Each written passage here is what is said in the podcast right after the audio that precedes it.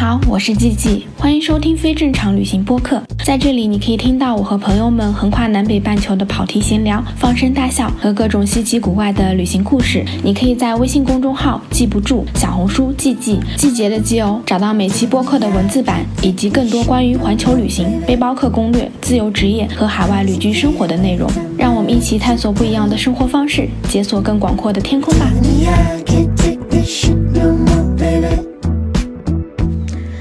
Hello，大家好，我是吉吉，欢迎收听非正常旅行电台。这是一档横跨南北半球的旅行播客，带你用声音环游世界。今天这期播客呢，我们继续和阿缅的澳洲打工度假聊天，来看看他在老鼠岛上都做了哪些工作，澳洲打工度假背后的辛酸故事，以及回到国内之后他经历了怎样的生活上的痛苦与蜕变，还有作为内容创作者我们的一些思考。那话不多说，赶紧点开这期的播客，一起来收听吧。你去老鼠岛之后呢？呃，那个地方是真的没人，那个地方很多游客，但是它那个岛上住宿地方太少了。其实，呃，它这个罗特尼斯特岛以前是用来关押澳洲土著的。其实那个岛上，我一直以为是以那种会笑的小袋鼠出名，就是很多游客会上专门去那个岛上跟小袋鼠拍照片。但是后来，我的一个新西兰的一个毛利同事，他就说这个地方其实以前是非常罪恶的。他说以前就是土著都在这里被被杀死，然后这上面的这些建筑，岛上的建筑都是土著人被迫就是建的，对白人就是就是流放他们到那边，然后就杀害了很多的土著人。所以，呃，那个地方它其实建的那个住宿特别少。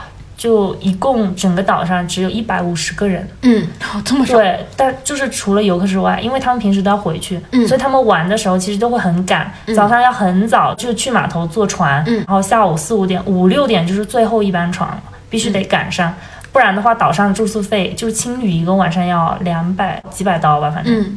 我们是住在员工宿舍嘛，嗯，它是一个大 house，然后共用浴室，然后厕所、厨房，然后每个人一个房间，就房间隔得很近的那种。嗯，当时是来自世界各地的背包客一起在那个地方生活，嗯，所以那个时候其实也就是了解到很多不同国家的人呢生活方式啊、行为习惯，我们天天都在一起。哦，一下班宿舍就要后面，大家都是一起做饭。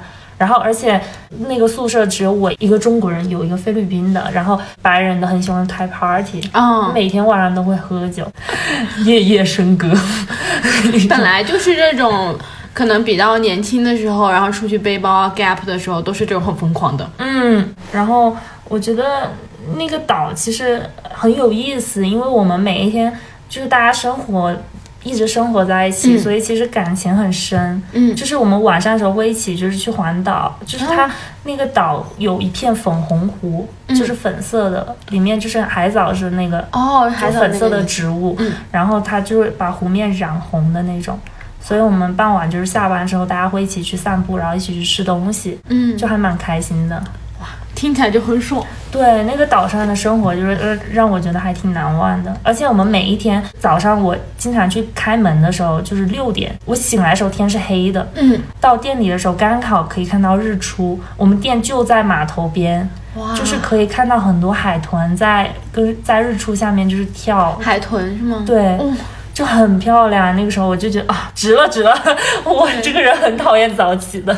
对你说到这个画面，就觉得很美好。对，很漂亮。就是我们宿舍也在海边，嗯，就那那几个月，就是天天就是都在海边的那种感觉。嗯，所以你在那里是不是干的最久的？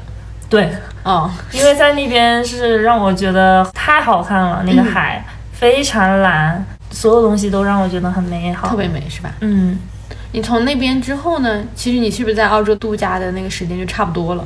嗯，对，其实那时候没剩多久了。然后我当时就是参加了一个当地的旅行社，就是一路玩到北边。嗯，但是很神奇，我当时其实是想着说那个旅行社特别便宜的一个它的价格，我就觉得哎，那是可以去尝试体验一下他们那边旅行社。然后发现就是跟我想象中的其实很不一样，嗯，就不是那种导游啊那种。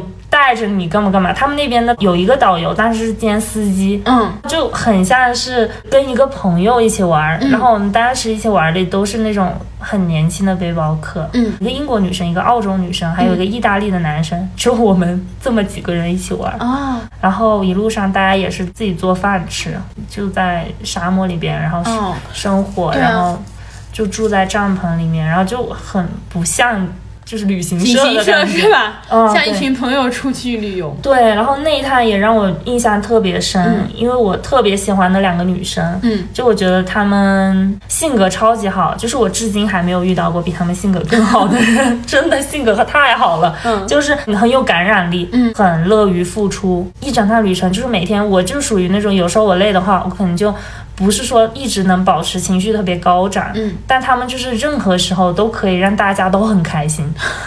我就觉得一直都很开心，天哪，对，这也太强了！包括那那趟，然后我们还去了那个国家公园，然后那个去了哪个国家公园？叫 Carigini，嗯一个很大的一个国家公园，很漂亮。它里面就是有沙漠，就没有水，没有电，呃，见到了很多各种各样的蜘蛛。蜘蛛，什么大蜘蛛？对对对，有什么蛇啊、蜘蛛啊什么在沙漠里边，各种颜色的。嗯，然后觉得很有意思，就我们在里面就是三天都没有信号，然后大家就在火边然后聊天啊，就很开心。我也很喜欢这种，就偏向于自然的这种嗯国家公园，就会觉得啊，你离自然是非常非常近的，嗯你嗯，不需要有手机信号，你也不需要有这么多物质这些东西。是的。其实，因为我觉得那个时候旅行对我来说，其实很重要的一个部分是人，嗯。就这个过程中，可能风景也很重要，但我觉得人对我来说可能会更重要一点。嗯，就是他们可以让我看到的东西变得不一样。对，其实当时因为那个导游他是就是那个地方的本地人，他家就住在那个小镇上。嗯，那个澳洲女生也会跟我讲很多他们澳洲的城市跟小镇里面的人，嗯他们性格是很不一样的。嗯那个时候就是让我意识到，其实不同环境生长出来的人是有自己的性格特征的。对，然后那个时候让我觉得很有意思，因为那个女生她可能在城市里面长大，然后她跟那个男生性格其实差很多，嗯但是就是澳洲的小镇的男生，尤其是西部那边的小镇，嗯性格会更干硬一点，嗯就不太善于去表达自己，心里会很多东西会藏着，因为他们总是生活在一个全部只有动物的地方。然后我那个时候就觉得很有意思，人的多样性。对对对，你其实可能跟你那个时候去，你才二十岁，嗯，就你那个时候，你很多就像你说的，你的世界观各方面还在慢慢形成中，嗯。所以可能你遇到那些人对你来说都是有很深刻的印象的。是的，是的，但澳洲那么多动物，你有见哪些什么奇奇怪怪的动物？就是离开澳洲之前，还是有去大城市，去悉尼、墨尔本嗯。玩了几天，然后当时有去动物园，嗯。然后我觉得他们那边动物园就是跟我们国内很不一样，他们就是不会用笼子关着动物。嗯，我一直都不喜欢去动物园，我不喜欢看动物被关着，然后就是嗯让他们表演什么的，我我超级讨厌那种，所以我就不想给动物园挣这个钱。是，但是那个时候去悉尼的那个动物园，我就觉得，哎，动物都是在外面的，你可以直接在它旁边。我那个时候就是看到很多那种很强壮的袋鼠，强壮真的，它肌肉好大的，在那里，然后我就跑到它们旁边跟它们照相啊什么的。哦，袋鼠袋鼠是比较亲人的吗？其实还还蛮亲人的，嗯我拍了很多自拍，直接抱着。对，就我就想天呐，我可以直接抱，就一把搂住，我很喜欢。搞笑了，对，然后还可以抱那个考拉，就是树袋熊，也很可爱想。去，对我可喜欢小动物了对了。，就是考拉特别火爆，嗯当时排着一条长龙，就是为了抱它。对，然后我觉得其他的就是那种各种各样我也没见过的那些东西，什么嗯很小很小的企鹅啊，很小很小的老鼠，嗯我见到了一只全世界最小的老鼠，所以我觉得他们动物园我很喜欢，嗯就我觉得很好玩。嗯，所以你就等于你这一趟澳洲旅行是从大城市结束的吗？呃，没有，我最后回到了黄金海岸，嗯就是回到了布里斯班。其实澳洲我最喜欢的一个城市就是黄金海岸，嗯，所以我还是想要在那边走。对当时是签证到了，然后你就走了。我，我是八月七号就是落地，然后八月八号走的。比如说我们现在回来回忆这些故事，就会看起来你很勇敢，就一个人，嗯对吧？什么都不带，也没多少钱，然后什么经验都没有就跑去了。可是如果你自己回想起来，你会觉得，就比如那种勇气是需要积累的吗？我其实觉得那个时候是我已经到了一个非常非常热血的一个阶段，嗯就是好像是不得不做的一件事情。嗯就是我大学的时候，我开始自己出去旅行，嗯，去了一些国家，然后那个时候就是让我觉得我想要更长一个时间，然后完完整整的在一个国家待很久，嗯。然后所以才会想到说用这样子的签证。其实大四的时候，就是辅导员有跟我说，就是我可以保研嘛，嗯，然后我其实一直想要去上海外国语大学，想去很久了。你是学什么的？我学广告、市场营销，因为我其实一直都很确定我想要去旅行、嗯这件事情，是从很小很小的时候就开始了。这种确定性是从哪里来的我？小的时候喜欢看海尔兄弟，那个时候看这个动画片，我当时就觉得我以后要去环球旅行。嗯 对，然后那个时候很小，就可能五六七八岁吧。对然后后来初中的时候，可能就开始看，就就前段时间我采访了小鹏，初中时候看了他们的书。啊，迟到了间隔年。对，然后那个时候就已经特别想做这个事情了。嗯，然后我家人其实都知道，但他们那时候可能会觉得是个小孩的一个想法。嗯，然后到高中时候，我还是很喜欢，就是每个礼拜都会去订一期《孤独星球》。那个时候还是通过那种打电话，就是、哦而且那个时候《孤独星球》只能就是从国外运。好像国内都没有办法买回来，嗯然后还挺贵的。我那时候就把零花钱拿去买《孤独星球》，就是剪很多我喜欢的东西，然后贴在那个什么本子上。我其实很确定，我高考结束我要报的志愿是什么。嗯我当时特别想要报语言嘛，嗯就是我当时想要学一些欧洲的小语种，嗯，因为我就觉得跟我也好像。哦，是吗？我当时特别想学，因为我就觉得我我想要通过这种方式可以就是去国外旅行。嗯但是当时其实就是落档了吧，嗯算是，所以我最后就没有去上外。后来保研的时候，辅导员就说可以，就是。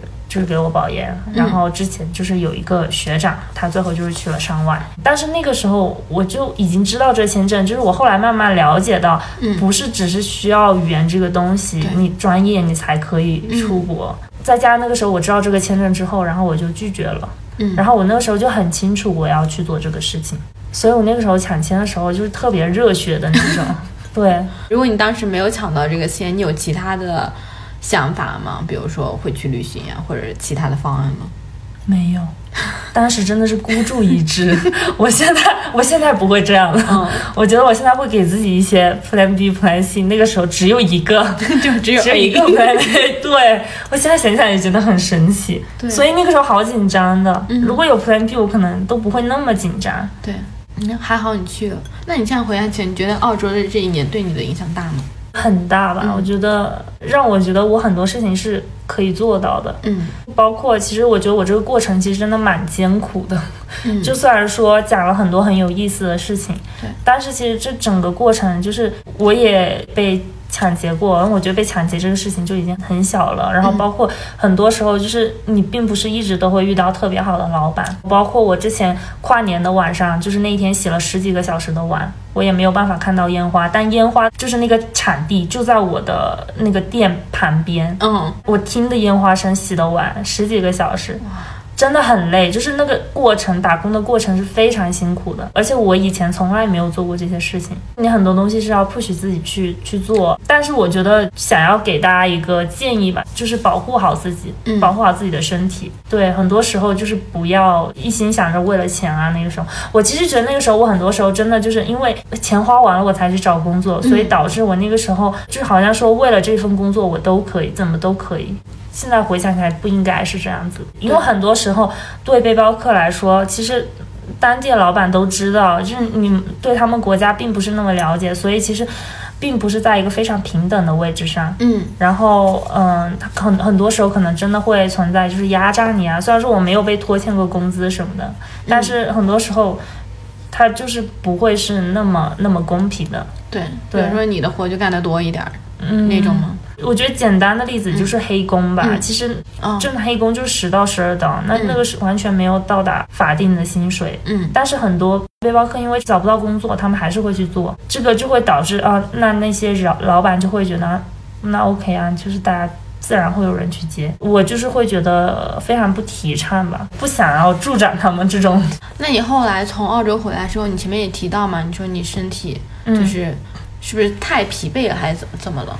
对，其实当时也是因为就是工作的时长太久，然后再加上我一直都是在做体力的工作，嗯，所以其实会给身体造成很大的伤害。对就比如说，因为我当时其实一开始是在岛上的时候，有一次我发发高烧吧，嗯那时候就是嗓子发炎。然后我那时候没有带药，我同事他们就很善良，给我买了很多止痛片。嗯，但是我们的体质跟他们很不一样。对其实我觉得不太能吃很多止痛片吧。但那个时候止痛片就是让你快速好起来，而且我们体质跟他们不一样，就是他们特别不怕冷。嗯，岛上其实冬天还是很冷的，我不知道为什么啊，就是他们真的不怕冷。就是我们的老板那个白人老头，嗯天天穿穿穿的那个 T 恤，然后我说冬天时候会不会换制服？我们制服是短袖，他说跑起来就不冷了，年轻人。然后我就就那种一脸黑人问号脸，你知道吗？然后你说这个事情，如果那个时候当时有中国同事的话，我就会。吐槽一下，对不对？我就会说，哎呀，他们这样子，身身边都是白人同事，他们都觉得很正常。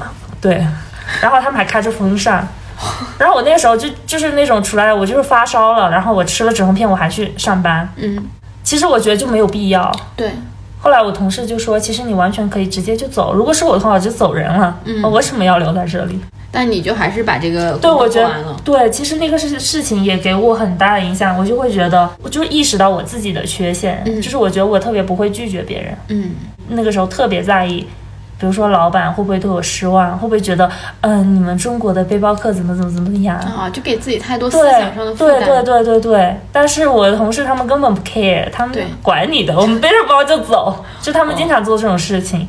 然后就是连说都不说，第二天就走。我还是提前两三周，老板就会觉得你特别好欺负。本来两周提前说好就可以，他就一一定要让你撑到三三周才让我走。但其实白人他们听都不听，第二天就走了，他说都不说。嗯，所以我还是觉得要保护好自己很重要，尤其是自己一个人在国外的时候。而且你那时候还还很小，没有什么工作经验，不知道怎么去应付这种嗯类似于职场上的这些问题，对对对不知道怎么去处理。是的，是我那时候就有点被 PUA 的感觉。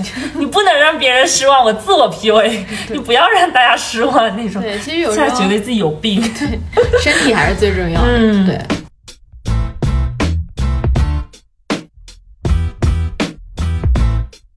你还有继续旅行吗？就回来之后，没有，我回来之后就一直在休整。后来就是各种各样的原因，自己经历了很多事情，就是也不是迷信吧，但那一年确实就是我本命年那一年确实过于惨。从来没有那么惨过，你知道吗？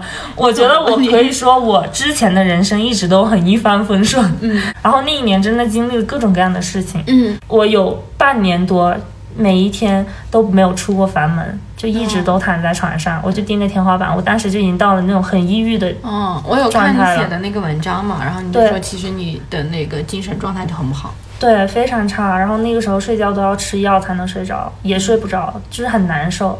哇，你这个真的是大起大落。你在澳洲的时候是那么就阳光，然后是的到处玩。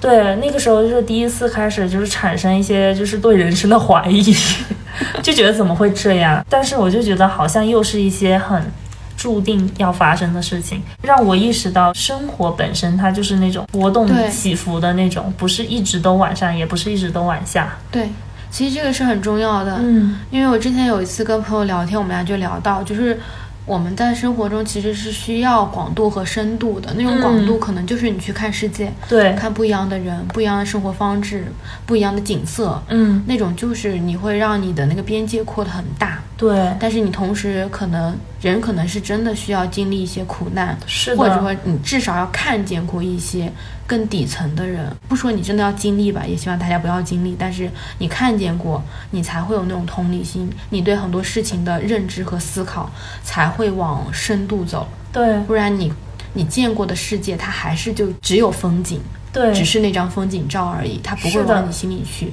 对，所以其实那一那一年多，其实改变我非常多，就是嗯对自由的看法。对就是在那之前，我一直会觉得我特别自由，我想要去哪我就一定会去，嗯只要我有勇气。就是我觉得我自己不缺勇气这个东西，对但是我觉得我到后来其实是意识到我自己很缺乏一种就是对环境的那种适应性吧。就比如说，当我没有办法去旅行的时候，我是不是还可以就是保持一种很良好的心态去应对那种环境？就当时的我在那之前是没有的，所以我后来就重新去思考什么是自由。我就觉得自由之前对我来说可能是一直去流浪的那种感觉。嗯后来我就是包括现在，我会一直想要追求一种在任何环境我都可以很自在的状态。就是像你说的，自由其实它就是有边界的。当你完全没有边界的时候，人的身体是撑不住你那么自由的灵魂的，对是真的会这样的。对，而且我反而会觉得我之前可能是某一种那种对自由的那种欲望，嗯那种欲望去驱使我去一直不停的在路上，嗯而不是像现在这种就向内去探索我自己。现在可能是更多的朝内看了。对，就是一种成长的方式吧。就是现在回看五年之前，真的很不一样了，已经。其实我觉得让人变了很多的，其实是那种很痛苦的记忆。对，一般就是痛苦的时候，你才会去思考更多、更深的东西，对你才会试图了解你自己。嗯，因为有时候，像我也是一直在路上，我经常就会觉得，你长期在路上的时候，因为外面有太多可以吸引注意力，太多让你的大脑兴奋的东西，你可以一直被这种神奇的世界、美好的事物，甚至各种温暖的时刻、美好的人填满。嗯，嗯，当你这种被填满的时候，你就忘了你自己是谁了。对对你以为你自己过得很自由，其实不是的。对。你最近这几年都干在干什么？聊聊你最近的。最近几年哦，其实还真的好神奇，就是我觉得我的生命本身就是一件很神奇的事情，嗯可能也是因为这两年发生的事情吧。之前只是觉得哦自己有很有勇气，然后就去做一些事情，然后去间隔年啊，包括一直在路上。然后后来是经历一些痛苦，就会开始让我去去思考为什么自己会经历这些事情。再到后来，我开始回到我自身去找回我自己嗯本身到底是谁的这个过程中，嗯然后我也开始去探索自己的一些职业方向。对，所以我其实，在那一年，然后我慢慢的就是意识到我自己可能还是不适合在办公室里工作。嗯就实习的时候，我当时就意识到啊，我不喜欢在办公室，嗯我觉得很难受，所以我就觉得，嗯，毕业之后我不可能在办公室里工作，那我就去间隔年吧。那我可能在这个过程中，我可能可以找到一些方向，但我发现完全不行。嗯 就我回国之后，我重新要面对这个问题，对而且那个时候要面对的时候，我就会更加的焦虑。其实这个也是我很想要聊的，因为我做非正常旅行，然后其实有很多很多人都有非常精彩的旅行故事，嗯但是其实很多人都会忽视掉一个问题，就是你去环游世界呢，你去流浪之后呢，之后是什么？我觉得这个是很多人都应该需要知道的东西，除非你可以一辈子流浪，不然你永远要回到你正常的生活中来。是的，就是我是一个很普通的平凡人，也没有钱，没有什么钱，就是毕业之后就是一直是自己就是打工挣的钱，嗯然后回国之后也没有剩很多，然后那个时候那一年多是给我产生非常大的一个剧烈的对比，就是环境的对比，让我的。焦虑感非常急剧的嗯冲击的那种感觉，因为你那种焦虑感是从哪里来的？我觉得是在国外的时候，那个环境太过于自由，就是嗯所有人都好像很认可你，嗯他们是一直是以一种赞赏式的教育。我的身边的朋友，他们的职业可能跟我都非常不一样，大相径庭，每个人都不一样，岁数也都不一样。嗯最大的可能就是六十几岁的是我的好朋友，最小的一十几岁是我的好朋友。他们对年龄这个事情也是非常不在意的。对，回国之后，我不会听到很多声音去 push 我做什么，但是我会看到身边的人，包括我的朋友，他们都在同一条轨道上面在走，然后我在一个完全不一样的轨道上在走。嗯，对，然后那个时候，就是你会觉得整个社会急剧向前的那个洪流，给我一种很大的冲击。然后再加上那个时候，我并没有在国内有过这样的经验，觉得压力很大。嗯我就不知道我要到底要做什么，嗯我也没有办法说像在澳洲那样去做那样的工作。对然后我那个时候回国之后，我也是在一个二线城市，也没有说来大理啊这些地方。嗯我其实很少，之前在很少在国内旅行的，对，所以我也不知道这边有。比如说，在大理有很多像我当时的我那样的生活状态的人，嗯我只是看到了身边大家都在忙碌的工作、升职，然后我就觉得哇，那我要怎么办？就会觉得与这个环境格格不入，对是吗？对，这个是让我觉得压力特别大的，因为我觉得人还是一个非常需要就是人际交往的这样的一个群居动物吧。虽然说我朋友都很支持我，但是我会感觉到压力。对，就是我会觉得啊，那我难道也要去找一份工作嘛？我那时候就一直在怀疑，自我怀疑。后来自己慢慢的去开始去探索的过程中，发现我还是不喜欢办公室里的工作。那我是不是可以尝试做一些自自由职业者的工作？所以当时就找了一份远程工作，因为那是算是我第一份那种脑力工作吧。嗯，所以其实那个时候就是更多时候是在家里自己去磨合那个工作。你是做什么样的远程工作？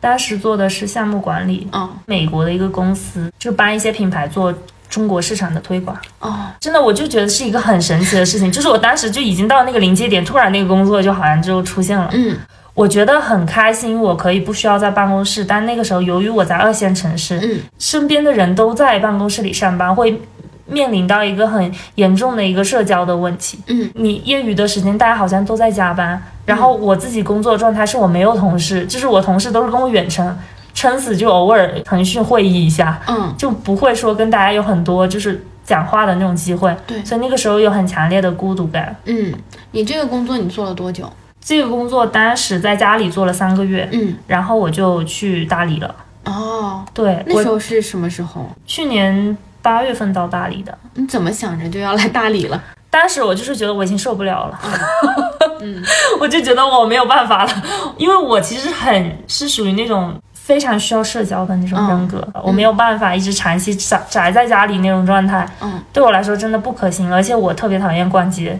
我所以在城市里面我真的不知道有什么事情我可以去做的，嗯，其实是当时你是，什么样的契机就想说，哎，我要去大理了？就是突然之间蹦出来的念头，对，很神奇，你知道吗？我当时先是在在晚上想着我是去大理还是去海南呢？当时在海南看到了一个空间，觉得很有意思。嗯但后来那边那个管理者还没有回复我，当时我就去了大理。去了大理之后是住在一个小院里，对然后当时就是还住着另外三个小伙伴，嗯，就是有一个是已经实现财务自由的，然后还有一个是跟我差不多，也算是自由职业者吧，那个时候。然后我那时候是就觉得很开心，每一天都很开心，就一下找到同频的人了。嗯，然后而且那个时候状态特别好，因为在小院里是我第一次就是在这种类似于四合院的那种地方生活，嗯就很意外，大家都处得非常好，嗯然后就每天一起吃饭，一起买菜吃做饭啊这种，你想自己待着就自己在房间待着，你想要跟大家社交你就出院子，嗯，就一个很漂亮的院子。所以你那个时候在大理还是在工作是吗？对，但是那个工作其实它是属于你自己去安排你的工作时间，所以我自己一一般就是上午拿来工作，我下午跟晚上都会就是是我自己的时间。嗯，就等于你其实已经变成了一个远程工作的数字游民。，是的。但是到大理一个月的时候，我就慢慢开始意识到，我不想再做这份工作了。嗯就是我觉得没有什么挑战性，而且就是虽然说是远程，但还是那种办公室的比较按部就班的那种感觉，就是你要处理的工作都是一样的，嗯就它不是有非常强的创造性，但我还是有在做。因为那个时候我还是需要收入的，然后后来在大理待满第一个月的时候，嗯我正要离开去沙溪，我想要去沙溪再住一个月。要离开前一天晚上，就是我还没有续房租，我想第二天就走吧，可能。然后就那天就认识了现在的合伙人。那我觉得就是很神奇，你的生命中真的就是很多人是在无形之中串联在一起的。对，就觉得好像是你到一个时机，到某个时机，你才能遇到嗯一些最适合你的人。然后他们俩呢，当时可能就慢慢了解我之后，就是觉得啊，就是做自己想要的事情是最重要的啊，什么什么，就给我 洗脑，没有，就是那种。然后我就把工作辞了，你们就踏上了一个三个月，三个个月的新疆之旅。对，其实一开始的时候我们没有马上就一起合作，嗯就是先是大家一起玩，在大理周边的各个古镇，嗯，当时北斗有车，嗯然后我们就去了沙溪，去了微山、西湖。后来回到大理，然后大家就说一起去新疆。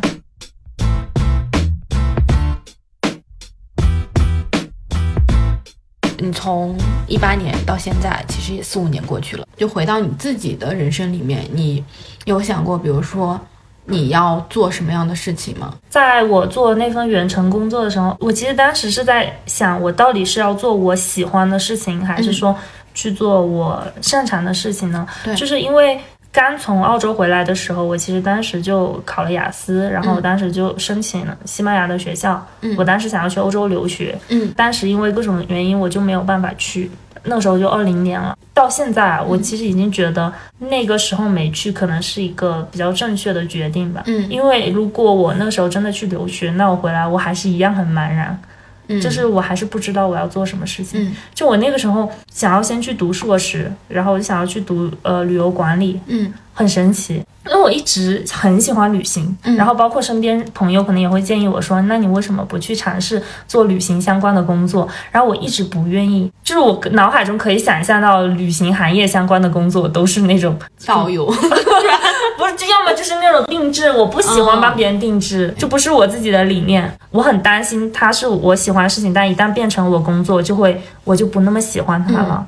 后来是因为做那个项目管理，是因为我自己本身跟我的专业相关。嗯，这份工作做到后面的时候，我就开始慢慢的想要做我自己的东西了，真的是一个意识形态上面慢慢的一个转变。其因为那个时候我自己开始做播客，然后我开始去采访身边的朋友，嗯，而且是很神奇，我当时是。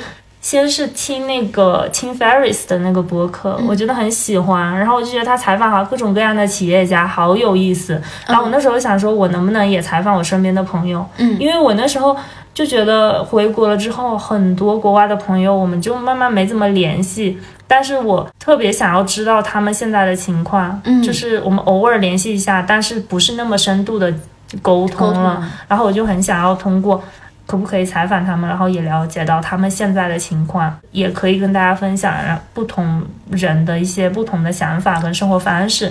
所以这是当时就去年的时候我做播客的初衷吧。嗯做了这个播客之后，然后我觉得很开心，做了第一期，因为我其实就是技术方面特别特别弱，嗯。就是剪辑那个东西，嗯，但是我那时候就自己研究出来了嘛。那天研究出来了，就真的觉得挺开心的。然后再加上第一期的那个朋友，嗯，我们很久没见面了，然后后来聊了那一期播客之后，我觉得对他好像了解多了很多。嗯。在那之后，然后我就慢慢做第二期、第三期的时候，就觉得我投入的那个精力跟热爱度、热情度，嗯。是做我工作，不要被我老板听到，嗯。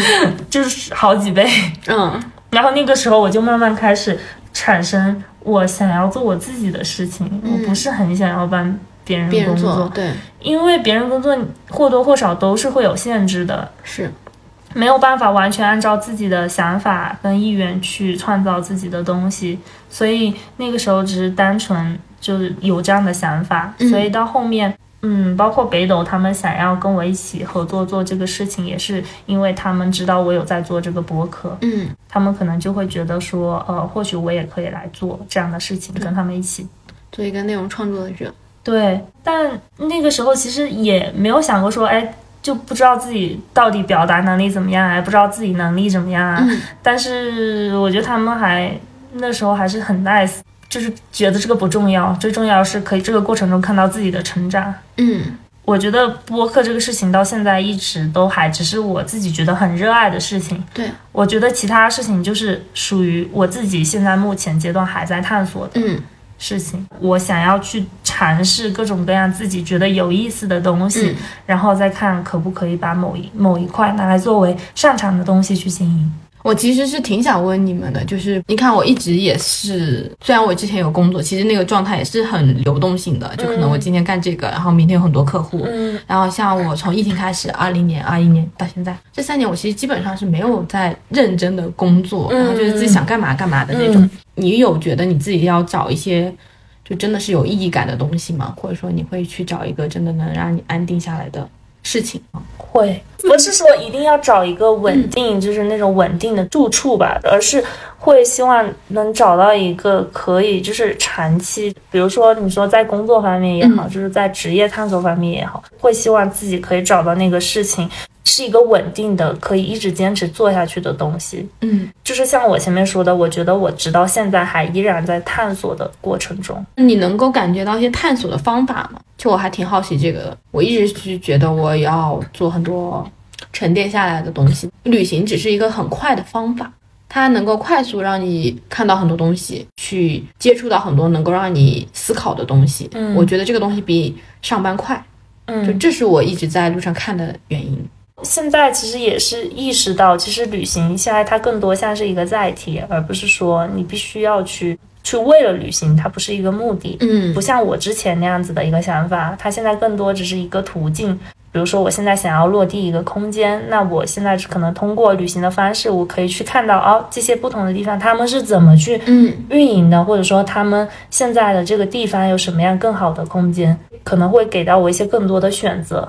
嗯，对，然后再加上我之前其实辞职之后，然后又一起跟他们做一些事情，然后也认识了很多其他的一些朋友，那嗯他们一直也都是在做一些跟自己有关的东西，嗯而不是说就是。去做那种帮别人工作啊，这样子也不是说运营自己的品牌，而是去做自己的东西。尤其是在现在目前疫情下的这个经济环境，并不是特别，也没有说盈利特别多，嗯但依然还是在去尝试的这个路上，嗯所以我就会觉得挺好的，这个过程挺好的。但是其实前半年对我来说好像是已经过了很久了，嗯，因为我们一直都在路上。没有停下来过，嗯所以会让我觉得一切都过得过于快速，就嗯包括就这个阶段的成长。啊、我自己其实有同样的感觉，我就是觉得这一年过得太快了，已经觉得很需要慢一点。对，很多东西你是来不及去思考、去回对对对对想的。对对对，是的。对我也会有这种很强烈的感觉，尤其是现在当我一停下来的时候，我瞬间就会有这种感觉，嗯就觉得我很多东西我都没来得及想，包括之前在房车我们结束了之后，让我可以去反思的那个时间段太短了，我们又马上就是去接下一个团。其实我这个人反射弧又很长，我只要我可能过很久我才会回顾到，比如说我可能直到去年我才想明白之前。疫情的时候，那一年对我来说的意味着什么？对，嗯所以说至今我都没完全想清楚在房车上面的事情，嗯，然后现在又已经又发生了更多的事情，对，所以现在对我来说可能更需要一些时间去沉淀下来，就回到自己，回到生活本身。嗯然后我觉得在这个过程中，我可能才可以慢慢的静下来去探索，探索到更多的东西。对。你说你想做内容创作者吗？就让你感觉到你自己想要做内容的那种热情和冲动是从哪里来的？其实就是说，内容创作者，比如说我之前用我的公众号去记录我之前的旅行，还有我做播客，其实只是单纯的出于我自己的喜欢跟热爱。比如说之前一开始去记录下来那些东西，可能只是为了让我自己看。就是记下来，对。虽然说我现在觉得我可能也不需要记，我觉得我记忆力挺好的，八月七号、八月八号，这种我就很。但当时可能是想说，让以后的自己一路可以看到自己的成长的轨迹。嗯我觉得这个对我来说还蛮重要的。就是我很喜欢复盘，其实以前，嗯我现在就意识到我好久没有复盘了，就我来不及。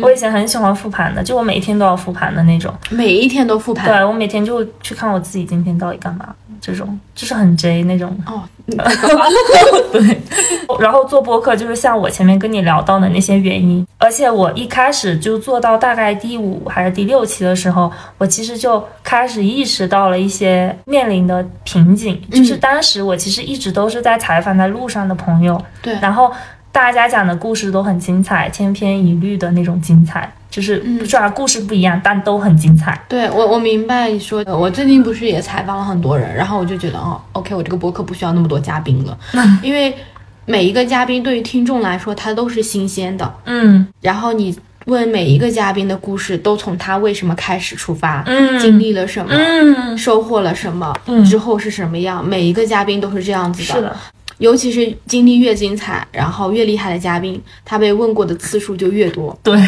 然后我之前跟丸子录了一期，我就跟丸子说，哦，我们来录一期播客，然后我们俩刚开始聊了聊，然后最后我们俩说，我们就想聊什么聊什么吧，因为丸子说，如果让他介绍他自己，他已经说过太多遍了。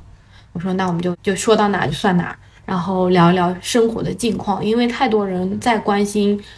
你过去走过那么多国家，尤其是旅行博主来说，是的。每个人只 care 你去了多少个国家，去了多少地方，拍了多少照片，就每一个嗯。东西都像是光鲜亮丽的一份简历一样。对，可是实际上，那个人是比较重要的，他经历了那些事情之后的那个状态，我觉得是我挺在乎的。经历没法参考，主要是嗯。你一八年能去澳洲，现在很多人已经去不了澳洲了，嗯，就是这种东西是没法复制的。对，所以我总是希望能够在播客里面能找到一些东西是大家可以听得到，或者是能够触动到的一些点，而不是说我听了一些精彩的故事，看了一些哦别人能做到，但是我又做不到的事儿。对对对，所以我其实也是，包括我现在就前前阵子刚搬我的博客改版，也是一一部分有这个原因，就是我觉得我不想只是单纯的去记录这些故事了，就是前五六期的时候都会觉得非常的啊有趣，包括对我来说，但那个时候其实是到第七期采访一个嘉宾，第七期还是第八期要采访一个好朋友的时候，他当时也是在澳洲打工度假，然后。他当时其实跟我面临一样的那种低谷，我那个时候可能好很多了。他那时候刚刚就是在那个状态里，嗯。他也是刚回国，然后非常非常不适应，嗯，他就一直都没有接我的邀请，嗯。然后后来他回复了我很长的一段话，意思就是说他觉得就大家的都很有勇气，生活都很美好，对。人就是在路上一直过着自己想要的生活，但他觉得那个生活已经离他很远了。就是他觉得他没有办法回去，但是他又觉得很焦虑，所以他觉得他没有办法跟我录这一期播客，嗯他会觉得对不起我的听众，也对不起他自己，对不起我。然后我就突然就觉得，哎，我不是想要传呈现这样的东西给大家的，就是我想要呈现一些更真实的东西给嗯大家。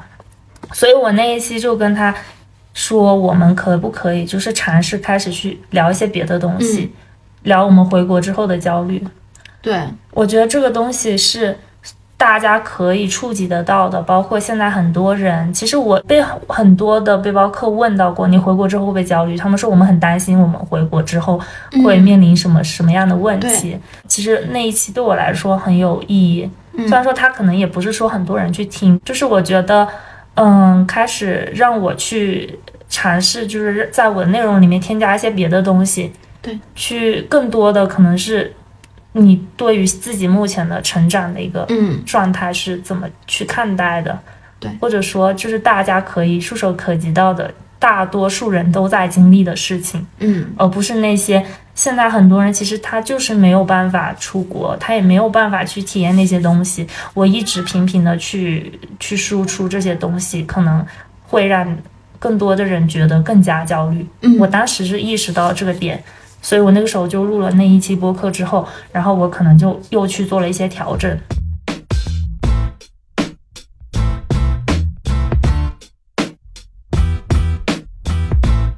因为就像我们前面讲到的，生命有广度也有深度，嗯就有时候你在播客里面那种，我是觉得那种厚度是更重要的。嗯嗯，就像你说的，很多人都挺焦虑的，尤其是我回国之后，我发现好多人都好焦虑啊，大家的那个焦虑是，甚至是你都感受不到我焦虑的具体原因是什么，你只要在那个环境里，是的。你就已经开始焦虑了。对，我自己会觉得，很多时候是因为他没有开始有一个比较稳固的自己的世界，嗯。但嗯，是外面的那个力量太强了。对，是的，就是我自己目前处在一个相对来说还挺矛盾的，嗯就是我一方面也会觉得，比如说自己的自媒体做的越来越好，你的内容创作越来越多的时候，嗯那其实越来越多人可以看到你。其实这个状态你会觉得特别好，是而且到之后可能也会带来很多的现金流，嗯也可以带来一些流量。但是我自己另一方面又觉得，我并不是特别想要让很多人看到我，就是我觉得我现在处在这样的矛盾里。嗯，你不想让别人看到你的原因是什么？就是我觉得，就目前的我还没有做好那种可以对任何人评价毫不在意的那种感觉。嗯，就是虽然说我目前没有接到过任何什么不好的评价，就是我会希望越来越多人他们觉得你很好，对，觉得你很棒。然后另一方面是我觉得我很希望可以只是回归到我生活本身，嗯就是我目前很难，就是说完全屏蔽掉那些外在的声音。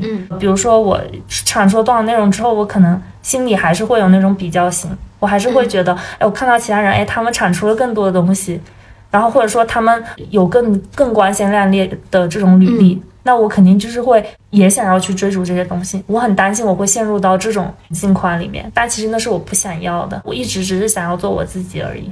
嗯，但是我觉得我担心这样会违背我一开始想要去记录我公众号的初衷，包括我做播客的初衷。所以目前这个点其实是我自己比较矛盾的。我自己会这么觉得，不是这个东西矛盾，是你可能你的内心，或者说你很多时候你要成长到你可以 hold 住这些东西就够了，它本身是不矛盾的。对对，是的。所以我其实是觉得我目前还没有成长到那种让我可以完完全全满意，就是包括到你刚刚说的那种状态。嗯，就是我觉得我承认我还没有做到那个状态。对啊。所以我自己目前就是更想要，就是静下来，就回到我自己本身，嗯，去去安静的去探索一些东西。自己是想要做那样子的事情的。如果你说我是内容创作者，我其实还觉得我可能还谈不上，只是单纯因为一些喜欢，因为一些些简单的理由，想要去做我自己本来想正在做的东西。那可能更像是一个记录者。对，嗯我也觉得 对。但你也可以说，记录本身就已经是在做内容创作了。嗯，我其实也是不太希望，比如说我做的播客，我做的很多东西，它是过分的被美化的，或者说它是太多的创作的部分在里面。当然，那种创作指的是可能很多东西是有剧本的，嗯，或者说你你想好了那个结果是什么。我其实不太喜欢这样子，嗯，所以我很喜欢跟别人录播课，然后就是随便聊，对，因为只要你有预期。你就会朝着那个预期问问题，比如说我今天采访你，我如果告诉你这个主题是澳洲打工度假，那我就会一个一个的问你这个打工度假是什么样子的。嗯，很多东西会消失的。是的。可是我我常常会觉得，就是这种攻略性质的或者这种故事性的东西，它的那个时间没有那么长，它停留时间不会很长，嗯，也没有那么强的不可替代性。很多时候就是像我们现在这样闲聊，至少我们俩是一个很舒服的状态。嗯，然后这种东西就是会触动到很多人，至少会触动到我自己的，其实是这样的状态，而不是我们去讲一些啊打工度假的这个签证应该怎么怎么去申请。对，对，很多人都可以看得到。对。我觉得更多的可能是让大家看到一种真实的状态吧。就你看，现在我好像很自由，一天到晚都在外面，现在还在大理玩，所以又在摆摊。嗯，但是到底真实的我现在的状态是什么呢？我也是会焦虑，也是会会有很多的矛盾在我的生活里。我自己现在还是处在一个探索的阶段。嗯，就只不过是我自己把自己更看重的一些东西排在了前面而已。我觉得只是这样子。这个播客的最后，我们请阿明来安利一下你的播客吧。我现在在做的播客叫《无处不在》，嗯，然后就像我前面提到，我之前就是改版了嘛。我原来做的是叫我采访的 N 加一位背包客，只是单纯的采访背包客在路上的故事。然后我前一阵子改成了《无处不在》，其实更多的会加入到自我成长跟探索的部分。嗯，就是因为我想要呈现更多更真实的东西给大家，大家可以去听。然后。我希望，比如说我们俩可以约定过个两年、三年之后，然后我们再来录，然后看看你的自我成长之路走到哪里了。好的，我觉得这样还挺有意思的。嗯嗯，好的，非常感谢季季今天的采访。嗯，好，谢谢阿眠来做客。然后，那这就是我们这周的播客了，咱们下周六的时候继续闲聊全世界。拜拜，拜拜。